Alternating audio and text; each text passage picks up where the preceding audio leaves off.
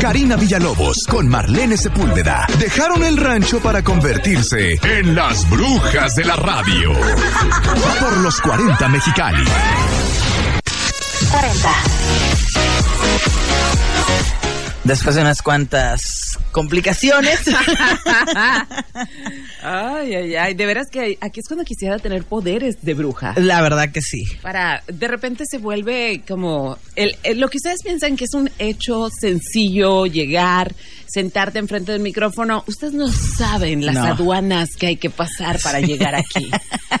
Hoy sobre todo fueron unas cuantas cosas, pero ya Con estamos decirles aquí. que Rufina llegó primero a la cabina. Rufina entró primero a la cabina, entonces yo la agarré como de, de su este. De su correíta. de su correa y entonces ya así yo muy de y luego ¡uf! me dio la vuelta y yo toda Ah, torre. casi te tumba.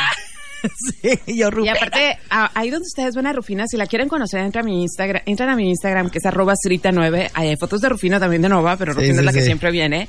Rufina es chiquita, pero pesa 7 kilos. Y tiene 800, mucha fuerza. Pero de puro músculo, no tiene, o sea, no tiene grasa. Tiene cuerpito de Carmelita Salinas, pero está llena de músculo. pero fit.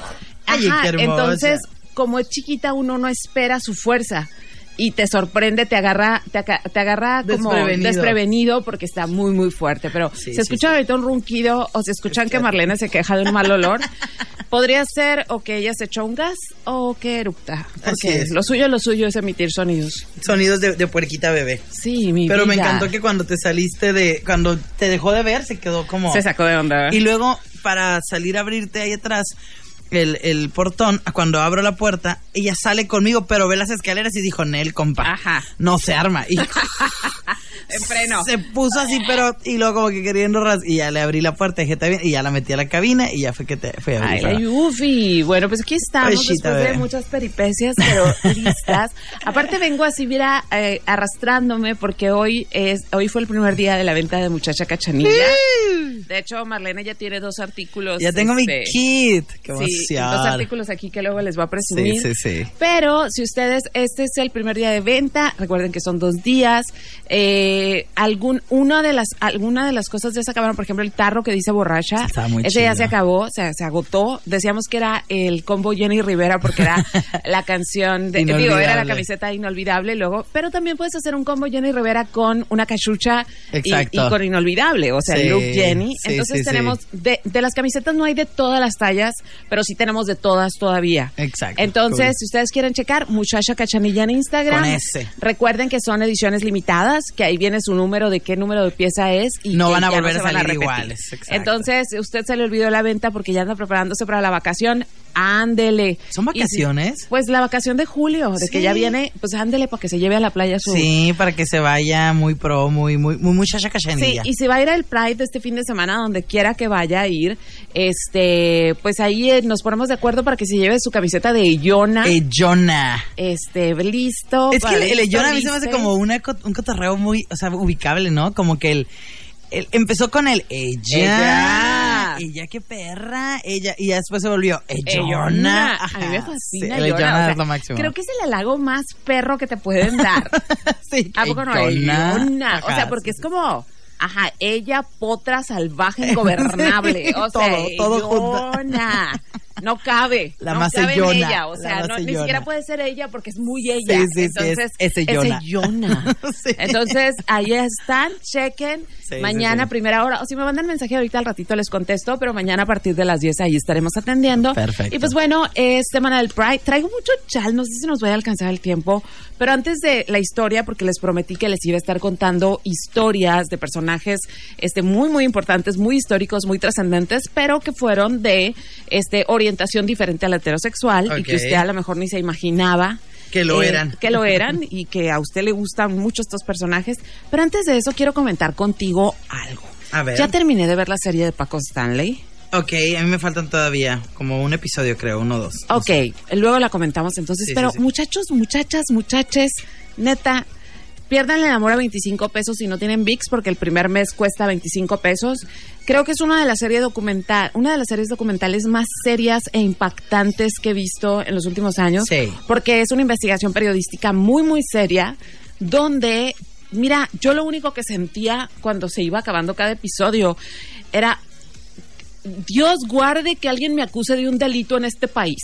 Sí, porque al final de cuentas es como, básicamente es tu palabra contra la de otro y, y ya. O contra la de un Estado. Sí, que, que, sí, sí, eh, que un Estado que decidió que tú eres el culpable porque ellos necesitan entregar culpables. Exactamente. Entonces, miren, y hay una. La edición es fantástica. Está muy, muy fregona. Pero mira con lo que yo no podía parar de reírme, no sé si ya lo viste, cuando aparece ya, no es spoiler porque todos sabemos más o menos qué onda con ese caso, cuando empiezan a acusar a, a Mario Besares como un presunto Sí, sí, sí. eh, culpable. Pero que se avientan una edición, se avientan una edición larguísima con la canción de Pedrito Fernández, Delincuente Soy. Ay, sí.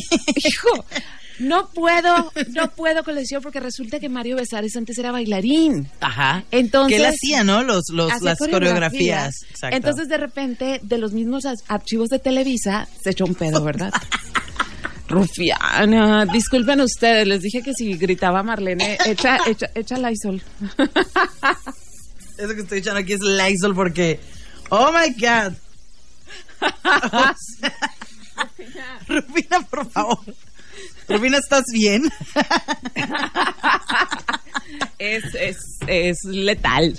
Pero machín, Rufina ¿eh? es letal, lo siento. Y todos los perritos de esa raza son así de Y letal. la cara feliz de que. eh, Ella ni en cuenta, nomás descansó. Ella se relajó, ya no entiende qué está pasando. Bueno, entonces les decía, Mario Besares sacaron de los mismos archivos de Televisa muchísimas coreografías como de otros artistas donde él participaba, donde era como, como era coreógrafo, como que se quedaba entre los bailarines de fondo. Ajá. Y pues era delgadito, joven. Sí. Y entonces yo me moría de la risa con la rola de Delincuente, Delincuente soy, Soy. y él bailando. Sí. O sea, yo sé que no era para reírme, pero, pero creo que la edición es fantástica. Sí, sí, también lo hacen un poco para, para generar como este sarcasmo y como que esta eh, ironía dentro de todo, ¿no? Que, que puedas verlo. No sé, a mí sí me gustó No, muchísimo. y otra cosa que noté antes de, después lo, lo comentamos más a fondo cuando termines de ver la serie, eh, es, me da mucho gusto darme cuenta cómo ha cambiado el sentido del humor de los mexicanos, porque un Paco Stanley ahorita no podría ser tan popular. No, no, definitivamente. O sea, no. alguien que se burlaba de su público, que sí, a manera de broma, pero era esta broma pesada, esta broma como, es una broma muy pesada, de mucha Sí. Ahorita no sería, yo creo que nadie querría ir a un programa para que se burlen así de ti. No, no, no, no, ni de chiste. Sería así como, ¿qué te pasa? Sí, o sea, tú lo mirabas y decías, neta, esto nos daba un chorro de risa. Así es. Qué grosero. O, por ejemplo, que gente, gente que le llevaba regalos y él los tiraba al piso de que. Y la gente. ¡Ya! ¡Qué emoción! Y la gente lo celebraba, ¿no? Entonces Sí. digo, qué bueno que estamos cambiando. Pero cierro comentario. Y ahora sí, fíjate que la semana pasada, pues les conté así muy chulo del señor Leonardo da Vinci. Ajá. Este hombre, ¿qué te, eh, o sea, yo creo que de lo que más me llamó la atención es darme cuenta que era un hombre como tan guapo, tan elegante y tan fino. Sí. Entonces ahora vamos con la contraparte. Hoy les voy a hablar de don Miguel Ángel. Miguel Ángel, que déjame decirte el apellido así bien, bien. Buonarroti. Buonarroti, ok. Fuiste a ver sus pinturas a- Sí. el año pasado Sí, y sí, sí. es que yo no las he visto, o sea, yo las he visto hasta en realidad virtual, pero nunca las he visto. Ah, son muy persona. impresionantes. Son muy impresionantes. Sí, sí, es como. No sé, todo en general, ¿no? El, el- como que también depende mucho de tú, el mood en el que vayas y, y, y el contexto que le des a cada cosa que ves, ¿no? Porque si es como, ah, o sea, llegas y dices, ok, estoy aquí, ¿no? Es, es, esto es parte de muchísima historia. No sé, no sé. Sí, sí era muy impresionante. O por ejemplo, yo muero por ver el David. Ah, claro. Yo, Yo vi el que era la, o sea, la réplica porque estaba el otro como más lejos, o sea, era más rollo, pero hay una réplica pues exacta que está en, en Florencia, como en el, pues en la plaza principal o algo así, y de hecho justamente estaba, estaba ahí y estaban haciendo como un concierto de cuerdas y todo, Au. y yo con un gelato, cosa Con maravillosa, con o un gelato, vinito, bien, no, estaba muy fabuloso, No, pero sí estaba ahí y yo así de que wow, que Lo que pasa es que el David, si ustedes se acercan, pueden entrar en Google Arts a verlo hacia detalle. Eh, se le ve, es mármol, obvio, pero se le ven las venas, se le ve. Sí. Es, es muy impresionante el estudio anatómico de, del David. Entonces, bueno, Miguel Ángel fue un hombre que nació en Florencia, justamente le, le toca así la mega suerte de nacer justo en los años del Renacimiento italiano. Claro. Que si ustedes han visto estas series de repente como muy apasionadas de mucha muerte, mucho incesto, mucho, mucho padre con muchas esposas, o- todas esas cosas que de repente hay de series, pues es el el reino o es el reinado cultural de los Medici. ¿sí? Florencia, en Florencia estaba la familia Medici, pues que era una familia con mucha lana, era una familia que eh, fueron de las primeras familias en, en ser mecenas, porque antes de los mecenazgos los hacía la iglesia y los hacía la nobleza. Entonces no había, ellos no eran nobles per se, nada más eran muy adinerados. O sea, ellos fueron de los primeros que el dinero los hizo nobles, ¿no? Ajá, sí, sí, sí. Entonces, Nuevos ricos. Ellos, ajá, ellos fueron los primeros seres comunes y corrientes con mucho dinero que empezaron a impulsar carreras de artistas. Y pues bueno, eh, Miguel Ángel, si usted no ubica bien bien aparte del David a Miguel Ángel, pues es nada más y nada menos que el que hizo los frescos de la Capilla, De la Capilla Sixtina, que a lo mejor usted no ha ido a Italia, pero a lo mejor los vio en la Ciudad de México porque ya ves que hicieron, Sí. hicieron ahí en la Capilla Sixtina en el Zócalo, ¿no? Sí. Una cosa muy rara. Estas, Muy estos- exótica. Sí, muy exotic, pero bueno, ahí estaba. Entonces, eh, nunca se casó, nunca tuvo hijos, bien- venía de una familia que había tenido mucha lana, pero que ya cuando a él le toca, pues ya la, ya nada más eran un apellido, ya no era, sí tenían tierras, pero Sí, ya sí, no sí. había dinero. Y entonces desde muy chico le dice a su papá que lo que quiere es hacer arte y el papá pues no, o sea, no, porque antes se consideraba que los artistas, bueno, antes y ahora Y en ahora. muchas partes, que los artistas son gente que no quiere trabajar, que quieren pasársela de alcohol. Gente hippie que quiere morir de hambre. Ajá, o sea, malamente, ¿no? Ajá. Pero bueno, su papá como que no quiere ser un bueno para nada, pero para su buena suerte su papá se muere. qué buena onda, qué mala Qué buena lo que acabo de decir, ¿verdad? Pero bueno, eso también le, a lo mejor le dio. Eso le dio la libertad Sí. de poder hacer lo que quería y antes no- en ese tiempo todavía no había escuelas de artes. Lo que así- lo que había eran estudios donde un renombrado artista te adoptaba para enseñarte su técnica. Sí, sí, sí. Y a él lo aceptan siendo adolescente prácticamente de tan de tan Tan talentoso que tan era. talentoso que era. Este muchacho eh, era un poco um, era tan perfeccionista que era muy enfadoso con sus compañeros de estudios, con los otros muchachos que estaban en el estudio. Todos de ya, relájate. No. Y entonces uno de sus compañeros, precisamente cuando todavía tenía 20 años, le rompió la nariz porque se hartó de que criticara su trabajo. ok, Y casual. Le, le quedó la nariz caída y chata. Sí, caída y chata porque no había manera de arreglar. O sea, No había cuenta que fillers. Te quebraron la nariz y así como la nariz agarró forma, Así se quedó. así se quedó. Sí, entonces eso lo, lo- no era muy guapo que digamos, y eso pues lo hizo menos guapo. Y este, verán, déjenme, porque traigo aquí un buen de, de sí, a los 12 años fue cuando lo aceptar, lo aceptaron en para hacer- morrito. estaba muy chiquito. Váyanse para atrás con esto. A los 28 años, bueno, su, su protegi- o sea, el, el señor que lo protegía, uno de los Medici, se muere y él dice, no, pues ya se acabó aquí la... Y se va a Roma porque dice, bueno, pues entonces que ahora sea la iglesia la que me pague, ¿no? Ok. Váyanse para atrás, siéntense y siéntanse muy por detrás de Miguel Ángel, muy lejos de Miguel Ajá. Ángel. A él le comisionaron las obras de la Capilla Sixtina cuando tenía 28 años. 28.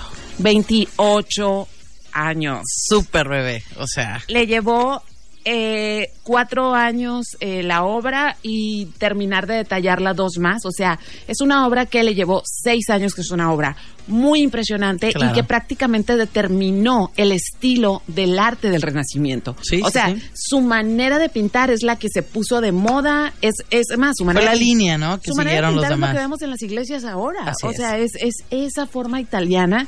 Y otra cosa, pues no se casó, no tuvo hijos, pero a él le gustaba mucho la, filosofía de Platón. Platón, Platón. Ajá. ¿sí? Sí, sí, sí. Y resulta que por lo mismo, él tenía problemas con, porque él sabía que era gay, Ajá. pero él luchaba, o sea, se dedicaba mucho al arte para, porque sentía que era pecado esto Ah. de, de, de caer ante el La homosexualidad. Ajá, o sea, para él era una afrenta. Entonces, no es que fuera especialmente religioso, no lo era, pero él sentía que era una anomalía. Ok. Pero cuando encuentra a Platón, o sea, que estudia a Platón, se da cuenta de que hay un amor sublime, que es el amor platónico. Entonces, a partir de ahí, él tiene otra cosa con Miguel Ángel, es que le gustaban los muchachos muy jóvenes. porque crees que pintó también a David? Sí, pues sí. Le gustaba la muchachada, pues. Ah, La frescura. Ajá, entonces, pero él se comprometía por su bien y por su bienestar psicológico a que fueran amores platónicos. Entonces tuvo grandes amigos y grandes discípulos con los que nunca hubo eh, ningún intercambio carnal, pero que eran sus amores, así de que se enamoraba perdido y luego pues ya el muchacho se iba, se casaba y... Sí, sí, sí. Y él.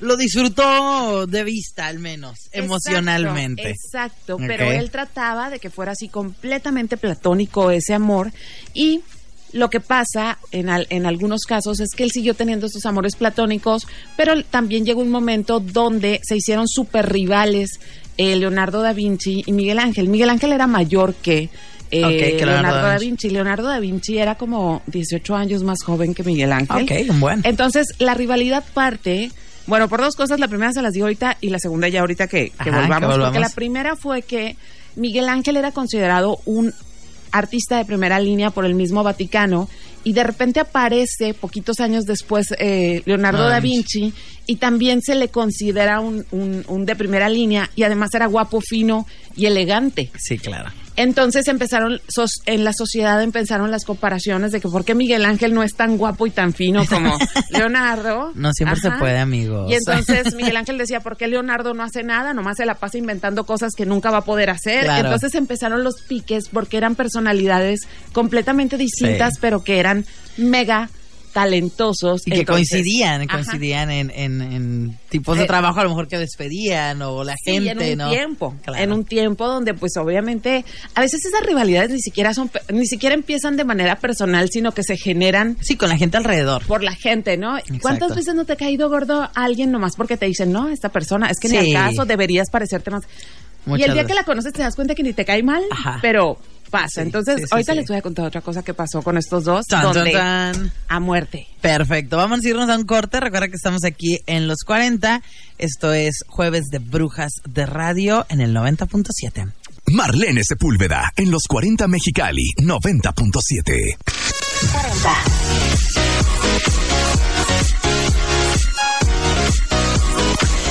Y seguimos entonces. ¿Cuál fue la segunda causa de la rivalidad entre Leonardo da Vinci?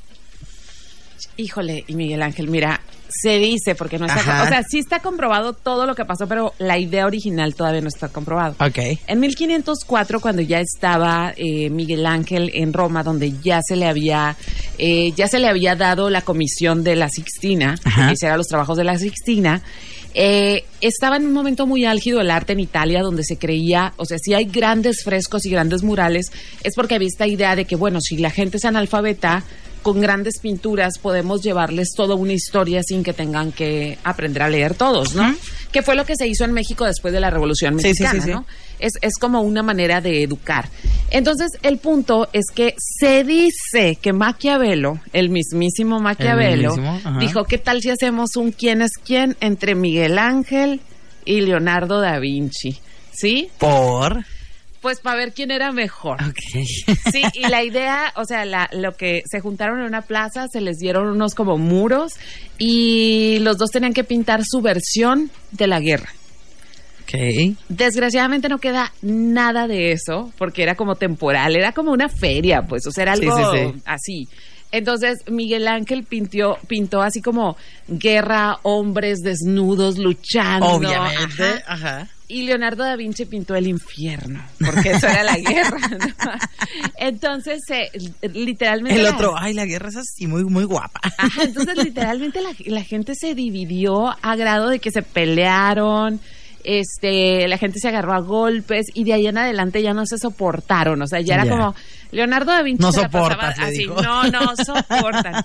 Leonardo da Vinci se la pasaba diciendo que el corriente y feo ese y el otro que el, el, el como la revista. Ya, ya, ya. Entonces, total, ya nunca se pusieron de acuerdo, pero me parece muy fantástico como pensar en una sociedad donde el arte está en un momento tan importante que la gente se junta a ver una reta entre dos artistas a ver qué pintan. O sea, es como, literal, es como unos, no sé, es como bailar ahora, ¿no? o los Como- que son de, de, de, este, de rap, ¿no? Y de Ajá. todo este cotorreo de freestyle que se juntan y es como, pero para ver de arte, de que, O sea, era un qué freestyle de a ver qué es el, Sí. a ver qué es la guerra. que es la guerra.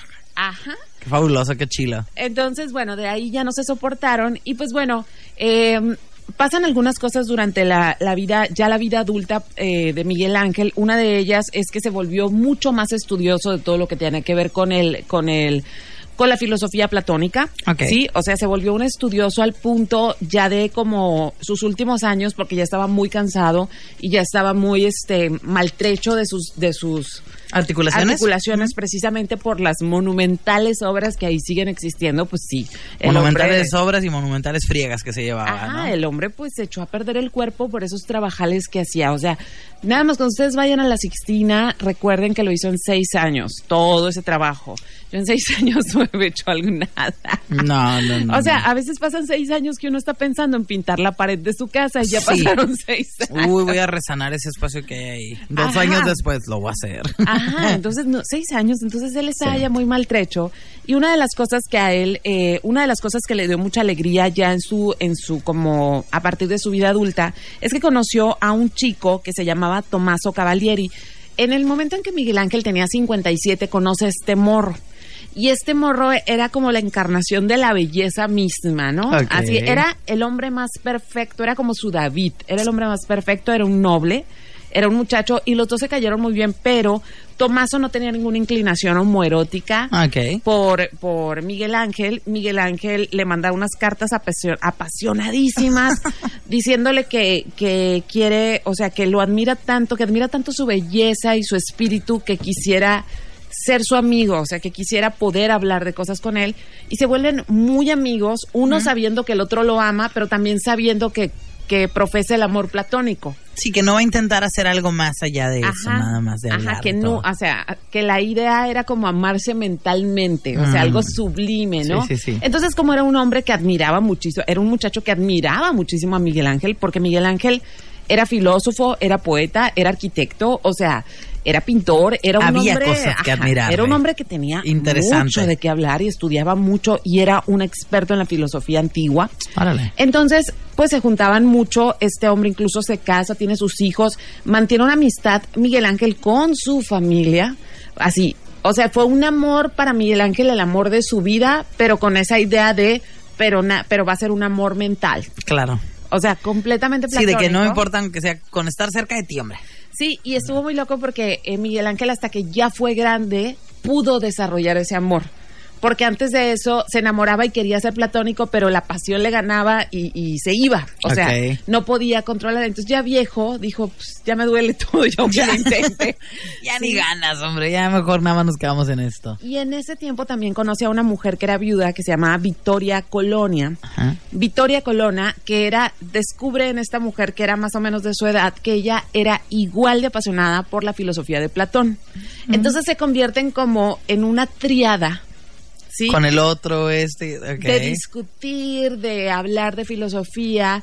A ella también le dedica muchísimos poemas, la pinta y llega a escribir que ella nunca pensó que a, él nunca pensó que a una mujer pudiera amarle tanto, pero igual, bajo el precepto de no carne, pues, sino simplemente desde su como intelectualidad. Ajá, sí, sí, sí. Eh, Miguel Ángel muere a los 88 años, eh, ya de, de viejo, sobre todo esa edad es muy viejo para el Renacimiento. Sí.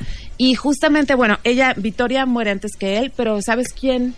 Lo acompañó hasta su lecho de muerte, le dio los cuidados mortuorios, murió en sus brazos, este, pues el morrillo. Es su amigo. Su amigo estuvo hasta el último momento con él, lo cuidó, entonces sí se me hizo como, ah, sí hay amores platónicos. ¿Tú crees? Yo creo que sí, pero no creo que de las dos partes. No, ajá. Sí, es que, bueno, si de las dos partes se da, pues dices, ya, ¿por, por qué no le quitamos lo platónico, no? O sea, si de los dos lados está esta cuestión, pero sí a lo mejor en, en este uno y el otro, pues que pueda vivir o respetar esta parte, ¿no? O sea, Sí, pero muy, muy loco porque a final de cuentas dentro de todos es... Porque si uno quiere tener un amor platónico, pues en realidad no importa si es hombre o mujer. Claro, porque no lo vas a llevar a un plano físico, que es lo que hace que elijas Sí, porque... hombre mujer, ¿no? y porque la, su carne no es lo que te va a complacer, Claro. sino, sino el simple hecho de amarle, ¿no? Ajá. Es una cuestión como mucho sí, más sí, sí, la mente. sublime, la- ¿no? Exacto, o sea, no, car- no carnal. Ajá. Entonces, este, me gusta mucho como el, el, el lugar de Miguel Ángel. Es que me encantan los dos personajes de los que he hablado, Leonardo y Miguel Ángel, tan antagónicos, tan en un mismo tiempo, uno tan fino y el otro no. Pero, por ejemplo, Leonardo es muy fino.